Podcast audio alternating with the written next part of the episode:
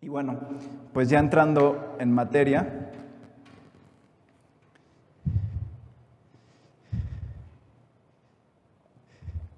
quiero platicarles de algo que ocurre en la vida de todo creyente, de todo aquel que hemos invitado, de todo aquel que ha tomado la decisión de invitar a Cristo a su corazón y de permitirle que transforme su vida. Entonces, esa primera oración, yo, recuerdo cuando yo me convertí, cuando yo invité a Cristo a vivir en mi corazón, yo lo hice con un folleto, muchos de ustedes conocen ese folletito, este, ese folleto me lo dio mi mamá, eh, mi vida estaba destrozada, tenía yo ataques de ansiedad, eh, tenía yo depresión, me sentía muy mal, nada me, nada me salía bien, un vacío enorme, hasta cuenta que era una sensación como, como si de repente un día eh, me hubieran quitado todos los órganos y estuviera yo totalmente hueco, esa era la sensación que yo tenía. Y entonces, eh, después de que mi mamá me habló de Cristo durante cuatro días seguidos, y que la última noche en la que ella me dijo que si quería orar, le dije que todavía no, que si quería invitar a Cristo a mi corazón, le dije que no. Pero ella el otro día viajaba a Veracruz, porque mi mamá vivía en Veracruz, yo estaba aquí en la Ciudad de México. Y entonces al subirse la llevé a la estación de camiones para que se regresara a Veracruz y ya casi se estaba subiendo al autobús, al ADO, cuando le dije, sí mamá, sí quiero. Y entonces nada más me volteé a ver con cara de, ¿cómo se te ocurre ahorita si ya me estoy subiendo al camión? Y entonces lo mejor que pudo hacer fue voltearse y darme un folleto y me dijo, haz lo que está ahí, haz lo que dice ahí que hagas. Yo en mi necedad llegué a mi casa y guardé el folleto en el buró, no hice lo que mi mamá me dijo que hiciera, pero al otro día las cosas, lejos de, mejorar, estaban peor. Yo cada día me iba sintiendo peor. Entonces no me quedó de otra más que al otro día abrir ese cajón, sacar ese folleto y yo solo en mi cuarto leer llegué a, leer lo que decía en el folleto, al final viene una oración en la que le pides a Cristo que invite, que entre a vivir a tu corazón. Y entonces eso hice yo solo en mi cuarto y desde aquel momento entró Cristo a mi vida. Y hay una segunda oración que como creyente debes hacer, que es, tú le pides, el día que tú le pides a Cristo que entre a tu vida, le pides que tome el control de tu vida también aceptas que Él tiene un plan para tu vida, crees en esto, porque, porque Dios tiene un plan para, para la vida de todos los que le han invitado a vivir a su corazón. De hecho, Dios tiene un plan para, todo, para cada ser humano, porque Dios nos ama a todos por igual. Pero este plan se puede empezar a llevar a cabo a partir de que las personas invitan a Cristo al corazón. Entonces, pues yo también le pedía a, a Cristo que tomara el control de mi vida. Y entonces empiezan a Dios empieza a traer a tu vida ciertas situaciones o ciertas circunstancias que ponen de cierta forma a prueba tu fe o empiezan a confirmar esa decisión que tú hiciste de entregarle tu vida. Y Dios lleva, te lleva a que empieces a como en nuestro discipulado hemos aprendido y en la misma palabra de Dios lo dice, a morir a ti mismo, a morir a ciertas cosas, a, dejar a un lado ciertas cosas que, Dios no, que no forman parte del plan de Dios para tu vida, que a veces pudieran parecer cosas buenas, que, ah, que son cosas que, que tú crees que te convienen, que tú crees que te van a traer prosperidad, que tú crees que te hacen feliz, pero que no están de ninguna forma en el plan que Dios tiene para ti y que tú las debes de dejar a un lado, que tú debes de morir a ellas. Entonces vamos a abrir nuestras Biblias y por favor vamos a 2 de Corintios 4 y en los versículos del 10 al 12.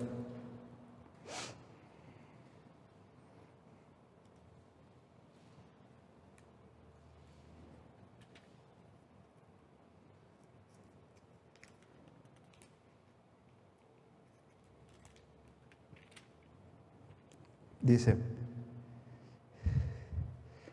llevando en el cuerpo siempre, por todas partes, la muerte de Jesús, para que también la vida de Jesús se manifieste en nuestros cuerpos. Porque nosotros que vivimos, siempre estamos entregados a muerte por causa de Jesús, para que también la vida de Jesús se manifieste en nuestra carne mortal. Entonces, Básicamente lo que el apóstol Pablo nos está diciendo aquí es que si tú quieres que la vida de Cristo se manifieste en ti, en el momento en el que tú le dijiste que tomara el control de tu vida, debes hacerle caso, debes obedecerle y debes estar dispuesto a morir a ti mismo, a morir a todas esas cosas que no te hacen ningún bien y que Cristo a medida que tú fortalezcas tu relación con Él, te va a ir mostrando momento a momento. Y no es casualidad que, el apóstol Pablo particularmente les escriba esto a los, a, los corintios. La iglesia de Corinto, e, esta iglesia en algún momento la estudiamos, este, es una iglesia a la que Pablo eh, exhortó continuamente, que continuamente les pedía que dejaran esas actitudes equivocadas que lo único que hacían era frenar el crecimiento en su relación personal con Dios y el crecimiento de la propia iglesia. Era una iglesia, la iglesia de Corinto era una iglesia que estaba totalmente estancada por las actitudes, las ideas, eh, los comportamientos de los integrantes de esa congregación. Esta iglesia de Corintios que se dejaba llevar fácilmente por sentimientos mundanos, que tenían competencias, que tenían envidias, que tenían, como les decía, una serie de actitudes equivocadas. Y como ejemplo de todas estas actitudes de envidia, de contienda, pues está el hecho de que competían incluso por decir quién era, quién era mejor pastor, quién era mejor predicador, ¿no? Decían yo soy de Apolos, yo soy de Pablo, yo soy de Cefas, eh, a mí no me gusta Polanco cuando no está Oscar, y una serie de cosas que, que, son ciertas actitudes equivocadas que la iglesia de Corinto, que la, iglesia de Corinto tenía y que como congregación no debemos tener y como creyentes no debemos tener. Y entonces Pablo, una y otra vez, y en esta ocasión en especial, pues trata de explicarles que no hay otro fundamento que no sea Cristo y que cualquier otro tipo de pensamiento o doctrina o idea que tuviera algún otro fundamento no serviría de nada. Pablo en la primera carta de los, a los Corintios les dice que el fundamento de la fe es Cristo, no una persona, no el bautismo. Incluso les dice, bueno, es que yo ni siquiera los bauticé a ustedes, ¿no? Para que no pensaran que, porque Pablo me bautizó, entonces yo soy mejor creyente que uno que otro. Y entonces Pablo incluso se, mantuvo al margen de esta situación para que estos creyentes eh, impulsivos que, que que estaban muy arraigados a sus ideas, no pensaran ninguna cosa equivocada y la exhortación de Pablo era continuamente a que murieran a todas esas actitudes equivocadas, a todos esos pensamientos, a todas esas ideas que no los estaban llevando a fortalecer su relación personal con Dios. Eh, el fundamento de la fe es Cristo y no nuestras propias ideas y ni nuestras propias interpretaciones. Y algunas veces Dios permite en nuestras vidas ciertos problemas o ciertas circunstancias que nos llevan a darnos cuenta que debemos soltar las cosas y ponerlas en manos de Dios. Eh, literalmente, como lo dice la palabra, como, lo, como dice los versículos que acabamos de ver, debemos morir a ellas. Yo cuando recientemente me convertí estaba en la universidad, cuando yo invité a Cristo a mi corazón a un estudiante universitario, y debo decir que en ese momento yo tenía las dos cosas que yo en mi vida, antes de entrar a la universidad, siempre había anhelado. Uno era tener el grupo de amigos que en ese momento tenía. O sea, yo para mí, mi grupo de amigos era mi familia, era mi vida, era todo, era mi, era mi mundo por completo. Y otra era estudiar en la escuela en la que en ese momento estudiaba. Yo vivía en Veracruz con mis papás. Eh, nosotros nos fuimos a vivir en el año 92 a Veracruz. Ahí vivíamos toda mi familia. Yo era un niño iba en la primaria cuando nos fuimos a vivir a Veracruz y eh, recién iniciado este, este nuevo siglo, este nuevo milenio, me vine a, vivir a México eh, para estudiar la carrera universitaria. Eh, llegué a vivir con mi abuelo, mi abuelo paterno en ese momento tenía 93 años y era una persona de edad muy avanzada. Y entonces, pues yo llegué y yo me sentía que ya la había hecho estaba estudiando en la universidad en la que yo siempre había querido estudiar y tenía el grupo de amigos que yo siempre había querido tener. Sin embargo, esto irresponsabilidad de mi parte, el vivir solo, el no tener límites y, y muchas otras cosas que Dios permitió que pasaran en mi vida, hoy me queda claro, pues me llevó a, en primer lugar, a empezar a descuidar mis estudios. Entonces, para mí no había primero estaba la fiesta, después la fiesta y después la fiesta. Y ya por ahí del quinto o sexto lugar estaba el ponerme a estudiar de vez en cuando. Entonces, eh, esta, esta vida de irresponsabilidad y excesos, pues me llevó, como les decía, a descuidar mis estudios, a empezar a obtener muy malas notas, a poner en riesgo mi permanencia en esta universidad debido a las notas que, bajas que, empecé a tener. Y, eh, y pues también Dios permitió que en mi vida empezaran a haber ciertas circunstancias que me llevaron a darme cuenta que nada de lo que yo pensé que me iba a llenar y que me iba a hacer feliz, me haría feliz. Entonces, las cimas de las montañas tienen la característica de estar vacías. Cuando tú llegas a la cima ya no hay nada. Entonces, cuando tú crees que alcanzaste la cima que querías alcanzar y te das cuenta que no hay nada, pues eso a mí me provocó un vacío enorme y eso fue lo que provocó que empezara yo a tener depresión, ansiedad, tristeza, mucha, mucha tristeza y este vacío tan grande que les comentaba al principio de la charla.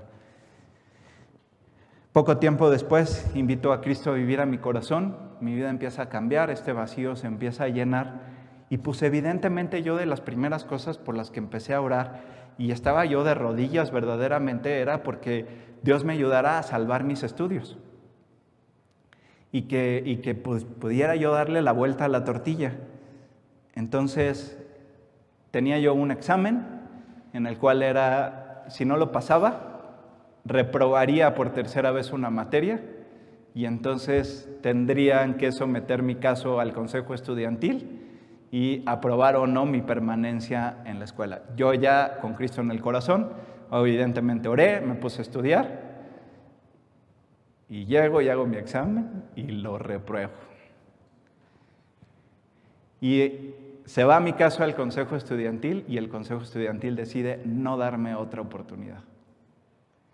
De verdad que yo no entendía por qué Dios me estaba quitando esto. Pues es la universidad, pues son los estudios, o sea, pues no es nada malo, ¿no? Yo ahora entiendo en Cristo que debo esforzarme y, de repente Dios me lo quitas, no, no, no entiendo qué está pasando, no entiendo qué está pasando.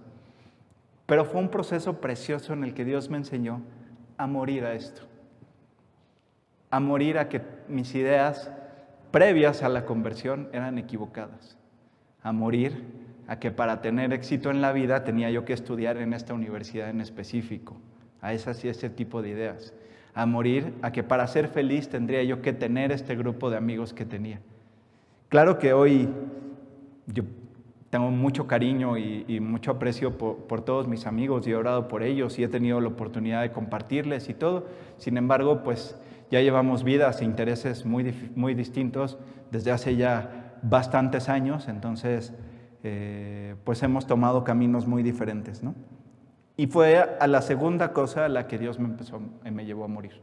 Yo llegaba el fin de semana, yo solo, les comentaba que mis papás vivían en Veracruz, y estaba yo solo en la casa, y de repente, al, al poco tiempo que yo me convertí, que invité a Cristo a mi corazón, falleció mi abuelo, entonces me quedé totalmente solo en esta casa, todavía mi, papá y mis tíos me dieron chance de vivir un año más ahí en donde vivía. Y, este, y entonces yo estaba totalmente solo y decía, no, yo no me puedo quedar totalmente solo, tengo que ver a mis amigos, mis amigos es la única familia que tengo yo aquí en México, sí, pero mis amigos era igual a fiesta. Y entonces empecé a darme cuenta que Dios no me quería ir.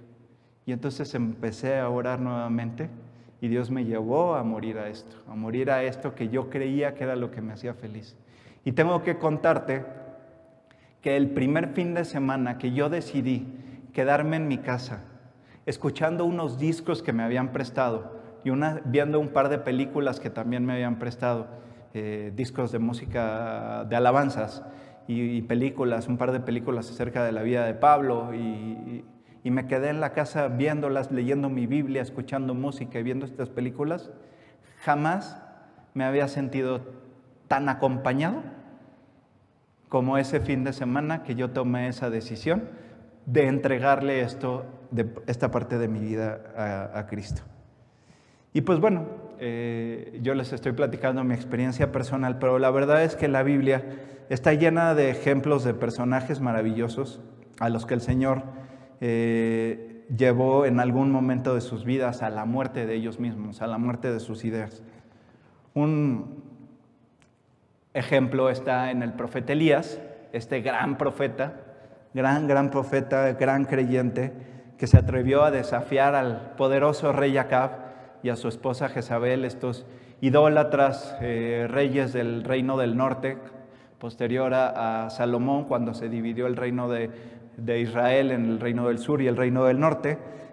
existió un rey que se llamaba el rey Acab, lo hemos estudiado con Oscar aquí cuando vimos toda la línea del tiempo de los reyes y, de hecho hicimos una pausa importante en este rey. Entonces, este, Jezabel, eh, idólatra, tenía eh, ritos hacia dioses paganos, a Baal, a y todos estos dioses idólatras. Entonces, eh, pues llega Elías y Elías es capaz de demostrarles, Dios usa la vida de Elías para demostrar quién es el verdadero Dios, cierra el cielo, hay una sequía tremenda que provoca una crisis como no nos podemos imaginar, o sea, imagínense ustedes que de repente en México no lloviera una sola gota durante dos años, en todo el país, una sola gota durante dos años, se moriría el ganado, se morirían todos los sembradíos, se la, crisis sería inmensa. Esto pasó en el reino del norte y pasó a causa de la idolatría de estas dos personas. Entonces, y también eh, Dios a través de Elías demuestra que Él es el verdadero Dios, haciendo llover eh, fuego del cielo, quemando este holocausto que incluso estaba lleno de agua en frente de los profetas de Baal. Y entonces Dios le da estas victorias enormes al profeta Elías en frente de todos sus enemigos y en frente de los enemigos de Dios principalmente. Y entonces Jezabel dice, ahora sí ya me tiene harto el tal Elías. Y no voy a descansar hasta el momento en el que Elías esté muerto. Y entonces ante esta amenaza, pues Elías sale huyendo, huye de la tierra de Israel y se enfrenta a una de las pruebas, o, quizá la prueba más, más importante que tuvo en su vida. De repente se ve solo en el desierto, sin comida, eh, agobiado por el calor, por el sol, y entonces el mismo Elías que había hecho cerrar el cielo, que había hecho que lloviera fuego del cielo, se voltea con Dios y le dice, basta ya, no puedo más. Esto está en Primera de Reyes 19.4. Dice, y él se fue por el desierto un día de camino, y vino y se sentó debajo de un enebro, y deseando morirse dijo, basta ya, oh Jehová, quítame la vida, pues no soy yo mejor que mis padres. Entonces Elías entró en desesperación, Elías no sabía qué hacer, y entonces en este particular momento de la vida de Elías, Dios le dice, Elías, tranquilo. En este mismo capítulo más adelante, eh, Dios le dice, Elías, este es momento de que estés tranquilo, de que te pongas a orar y de que confíes en mí. Tú confía en mí, yo sigo teniendo un plan para tu vida, no te vas a morir aquí ni de hambre ni de calor en el desierto. Yo me voy a encargar de ayudarte, pero tú confía, tranquilo. No te estreses, no, no digas, es que después de lo que acaba de hacer Dios conmigo y ahora me voy a morir de hambre aquí en el desierto, ¿qué está pasando? No, Elías, muera tus ideas, muere a esto, confía en mí, ponte a orar. Y eso es lo que hace Elías. Se pone a orar, se queda tranquilo y empieza a ver cómo Dios le empieza a dar la salida.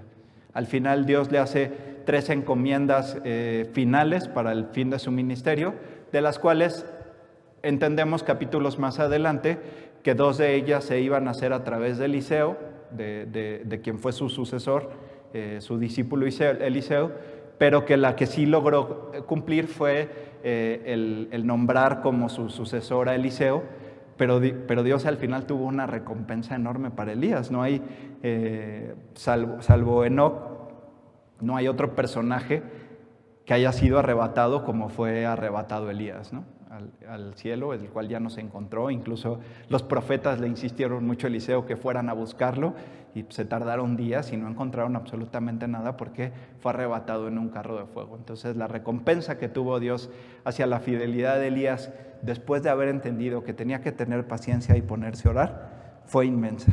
Y otro ejemplo que encontramos en la Biblia lo encontramos en Moisés. que pudo ver el poder de Dios en toda su magnitud antes de la salida, del, durante el proceso de la salida del pueblo judío, del pueblo de Israel de la tierra de Egipto, con las plagas, al, al, demostrarle a Faraón quién era el verdadero Dios, este castigo hacia la necedad de Faraón que no quería dejar salir al pueblo de Israel de la tierra de Egipto.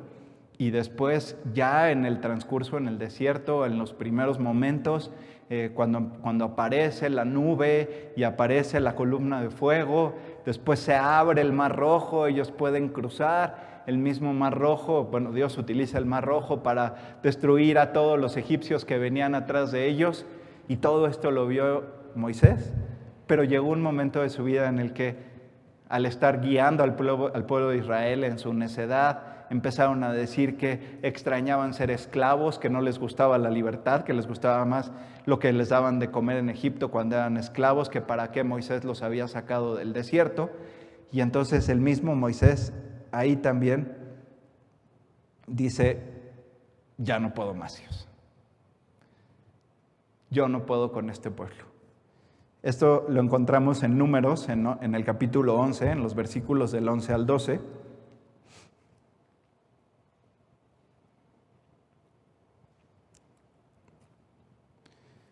Y dijo Moisés a Jehová, ¿por qué has hecho mal a tu siervo?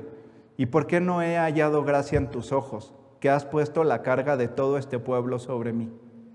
Concebí yo a todo este pueblo, lo engendré yo, para que me digas, llévalo en tu seno, como lleva la que cría al que mama a la tierra a la cual juraste a sus padres. Y entonces Moisés empieza con esta actitud humana que todos tenemos, porque Moisés era una persona igualita que tú y que yo, de carne y hueso, eh, y entonces empieza a desfallecer y empieza a decir, yo no puedo con estos cuates, de verdad que Dios, yo no sé si algo traes contra mí, que me pusiste esta carga, y esa es la actitud que solemos tomar muchos de nosotros en las pruebas. Decir, ¿por qué me pasa esto a mí? ¿Por qué Dios estás permitiendo esto en mi vida? Cuando que lo que Dios nos quiere llevar es a crecer, a confiar y a mostrarnos, llegado su tiempo, la salida a esto que estamos viviendo. Así fue con Moisés, le dijo, tú no te preocupes, tú tranquilo, entiendo tu frustración. Hubo un castigo posterior a esto para el pueblo de Israel, para todo este grupo de personas que se estaba rebelando contra Dios. No se estaba rebelando contra Moisés, se estaba rebelando contra el plan de Dios. Ten cuidado de no rebelarte contra el plan de Dios.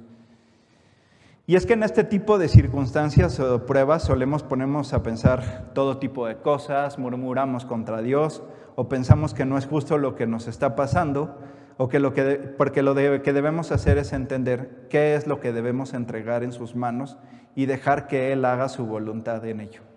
No sé, a lo mejor yo pude haber metido muchas cartas en ese momento para, para que aceptaran eh, que yo sí continuara mis estudios eh, pude haber tomado la decisión de, a pesar de eh, lo que Dios me estaba mostrando, seguir viendo a mis amigos, pero eso no me hubiera permitido crecer. Eso no me hubiera permitido fortalecer mi relación personal con Dios. Y aquí te pongo dos ejemplos de mi vida y, dos ejemplos de creyentes que han vivido esto en la palabra, porque, porque, tú porque puede haber algo en tu vida que Dios te está pidiendo que le entregues, que Dios te está pidiendo que mueras a ello, que tú crees que no hay manera de que eso pueda ser posible o que no quieres entregar de ninguna manera. No sé si eres muy joven y tienes un novio o una novia eh, que, no cree en Cristo, que, que está frenando tu crecimiento, que a lo mejor lo amas o la amas mucho, pero pero que estas cosas pudieran estar frenando tu relación personal con Él. Y este son el tipo de cosas que pueden estar en nuestras vidas que Dios nos pide que entreguemos. Yo conozco una, pareja eh, de músicos, eh, una pareja preciosa de músicos que se convirtieron ellos dos y pues ellos dos eran músicos y cantaban en un bar. Entonces, pues se convierten y entonces ahora, ¿de qué voy a vivir? Pues no está bien que esté cantando en un bar, sí, porque mi convicción me está diciendo que no está bien, pero pues de qué voy a vivir, Dios. Y, fueron obedientes decidieron dejar ese trabajo y Dios los cuidó. Dios siempre te va a cuidar. No temas tomar, no temas tomar este paso. Si quieres crecer, toma este paso. Otro ejemplo de un personaje precioso en la, en la palabra que nos da un ejemplo de obediencia y de muerte a sí mismo fue Abraham. Abraham un día se levantó, ya se le había cumplido su promesa, casi 100 años Dios prometiéndole que, bueno, poco más de 50 años, la verdad, ¿no? porque fue más o menos a la mitad, eh, cuando tenía como entre 40 y 50 años que le llegó la primera promesa de Dios diciéndole que eh, de él iba a tener una gran descendencia, de él y de Sara, su esposa, directamente, iban a tener una descendencia que iba a ser como las estrellas en el cielo o como la arena en el mar. Y entonces se cumple la promesa. Nace Isaac. Ninguno de los, bueno, Rebeca ya por la edad, que perdón, Sara por la edad en la que tenía, ya ni siquiera podía tener hijos. Y Dios hace el milagro de que nazca Isaac. Nace Isaac. Y de repente un día Abraham se levanta y Dios le dice, Abraham, voy a necesitar que me ofrezcas a Isaac en holocausto.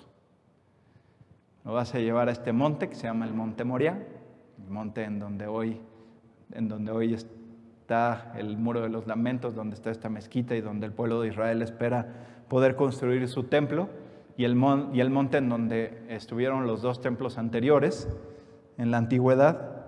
Y entonces Abraham va para allá y entonces incluso en el camino Isaac le pregunta y le dice, oye, ¿y dónde está el becerro? ¿Dónde está el animal para el holocausto? Abraham solo le dice a Isaac que Dios proveerá para, para ello, que de hecho después Dios lo provee. Pero Abraham es obediente a esta indicación y es obediente por muchas razones, porque eh, eh, como dice más adelante la palabra, eh, Abraham incluso sabía que si Dios le estaba pidiendo esto, no iba a fallar a la promesa de que Isaac iba a ser su descendencia y que incluso si, si se completaba este holocausto, pues Dios era lo suficientemente poderoso como para poder revivir a Isaac. Entonces, Abraham es obediente, pero una de las razones por las que Dios le pide esto a Abraham es porque en algún momento Abraham de su vida, al ver cumplida la promesa, desvió su atención de Dios. Siguió manteniendo una relación con Dios, eh, claro que sí, pero ya no era el mismo, su entrega ya no era la misma que antes del nacimiento de Isaac. Ya tengo la promesa, ya ahora sí ya Dios me cumplió. Y es que eso es lo que solemos hacer cuando estamos orando por algo que está en el plan de Dios y cuando Dios lo cumple, decimos, pues ya lo tengo, ¿no? Y entonces solemos hacer ídolos de esa promesa cumplida, solemos desviar nuestra atención de esa promesa cumplida y era parte de lo que estaba pasando también en la vida de Abraham en ese momento. Entonces, Dios le enseña una lección, bueno, Abraham nos da una lección increíble de obediencia y la lección que aprendió Abraham de voltear su mirada otra vez a Dios y de no desviarla de Dios en ningún momento es también increíble. Y entonces, bueno, vamos a leer en Génesis 22 del 1 al 2.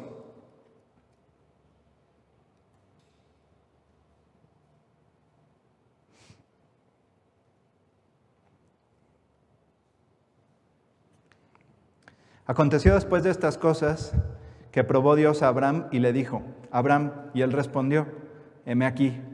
Y dijo, toma ahora tu hijo, tu único, Isaac, a quien amas, y vete a la tierra de Moria, y ofrécelo allí en holocausto sobre uno de los montes que yo te diré.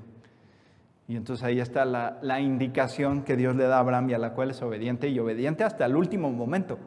O sea, ya Isaac ya estaba ahí sobre el altar que hizo eh, Abraham y de último momento Dios le dice, no, Abraham, detente, ya entendí que sí eres obediente hacia mí, que tu obediencia es total. Evidentemente Dios no quería hacer sufrir a Abraham ni que Isaac fuera asesinado, sino que Dios quería que Abraham estuviera totalmente entregado, que Abraham viviera totalmente entregado. Y así como este, hay muchos más ejemplos en toda la palabra de gente que murió a sí mismo. El mismo apóstol Pablo, eh, al, empezar a viajar, al empezar a hacer sus viajes misioneros, el apóstol Pablo eh, pues estudió a los pies de los principales sacerdotes en, Jerusalén. El apóstol Pablo tenía la ciudadanía romana, el apóstol Pablo debe de haber sido de eh, una posición económica acomodada previo a su conversión. Y el apóstol Pablo murió absolutamente a todo, dejó absolutamente todo para predicar a Cristo, para viajar, para establecer iglesias, congregaciones, discípulos por todo el mundo antiguo. Es por eso que después de Cristo es eh, posiblemente la persona más influyente en los últimos dos mil años en la humanidad del apóstol Pablo. Y bueno, el, ejemplo más grande de obediencia que existe en la Biblia es el que el mismo Cristo nos dio y que empezó aquella noche en el huerto de Getsemaní, en donde somete absolutamente su vida a la voluntad de su Padre, con miedo desde su condición humana, sabiendo lo que iba a pasar y sabiendo lo que a Cristo le iba a doler, todo lo que iba a acontecer posterior, porque iba a ser castigado para que tú y yo no tuviéramos que ser castigados, sabiendo todo esto que iba a pasar y, el miedo que le generó que llegó a sudar sangre, sin embargo se sometió a la voluntad de Dios. Murió a su condición divina, a su condición de hijo de Dios, y se puso en la condición de ese cordero que fue llevado al matadero para para padecer lo que tú y yo por nuestro pecado deberíamos de padecer. Y, Pato, pueden pasar. Entonces, en ese momento, Dios se separa de Cristo. Le decían a Cristo en ese momento, si tú eres hijo de Dios, ¿por qué no le pide, por qué no te bajas por tu propia voluntad, con tu poder como hijo de Dios? te bajas de esa cruz. Incluso el mismo Cristo dice, cuando lo están aprendiendo, ¿ustedes creen que yo no le puedo pedir a mi Padre una legión de ángeles para que vengan y me liberen de todo esto? Sin embargo, no se hubiera cumplido la voluntad de Dios. Entonces, si tú ya invitaste a Cristo tu corazón, yo te invito a que día a día sometas tu vida a la voluntad de Dios que si tú crees que tu relación con Jesús está estancada, que si tú crees que tu relación no avanza, que si tú le has pedido porque esa tristeza, esa depresión, eh, eso que está pasando en tu vida no se va, le preguntes a Jesús qué es lo que Él te está pidiendo que entregues. Hay gente que desafortunadamente no es capaz de voltear y preguntarse esto, que, que incluso llegan a Cristo y dicen, bueno, pues este, pues sí, pero yo tenía una vida eh, en la cual en mi casa siempre tomamos vino, entonces no voy a dejar de tomar vino. Y, entonces este tipo de actitudes nunca, nunca permiten que avancemos en nuestra relación personal con Dios. Esto fue un mero ejemplo, un mero ejemplo nada más, pero pregúntale por favor a Dios, ¿qué es lo que te está frenando? qué es lo que no está permitiendo que tú te sientas mejor y que cambie tu vida. Y si tú no has invitado a Cristo a tu corazón, como te decía, la principal, el principal ejemplo de todo lo que te he estado platicando es el de Cristo. Cristo entregó su vida por ti y por mí.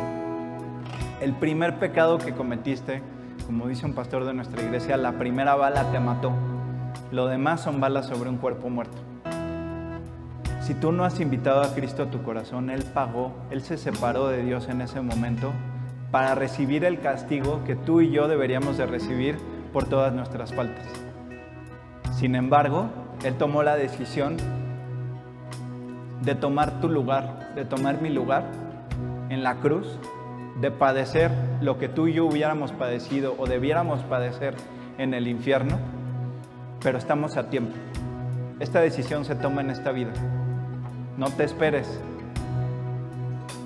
Porque el día que tus ojos se cierren y partas de este mundo, solo hay dos lugares a los que puedes ir. Al cielo, a la presencia de Dios, a través de Cristo, o al infierno, separado de Dios para siempre. ¿Y cómo se accede al cielo? No haciendo buenas cosas, no pensando que nunca le has hecho daño a nadie, porque todos hemos pecado en algún momento de nuestra vida y el primer pecado que cometimos nos separó de la presencia de Dios. Si tú quieres pedirle perdón a Dios, quieres permitirle a Dios que cambie tu vida, que le dé ese giro de 180 grados que le dio a mi vida que yo te he estado platicando esta mañana, lo único que tienes que hacer es pedírselo abre la puerta de tu corazón, sígueme en esta oración, yo te voy a guiar y tú solamente repítelo en tu interior.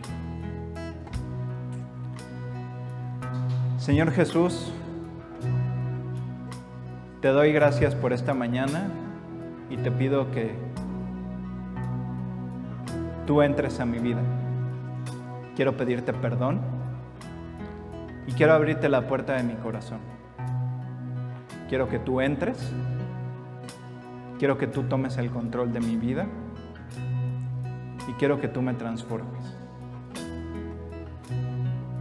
Quiero estar un día en tu presencia. Reconozco que he pecado, que he cometido faltas y que mis faltas me separaron de ti. Pero hoy acepto el pago que tú hiciste en la cruz por mí, te recibo como mi Salvador y te pido perdón. Y te pido todo esto y te lo agradezco en el nombre de Jesús.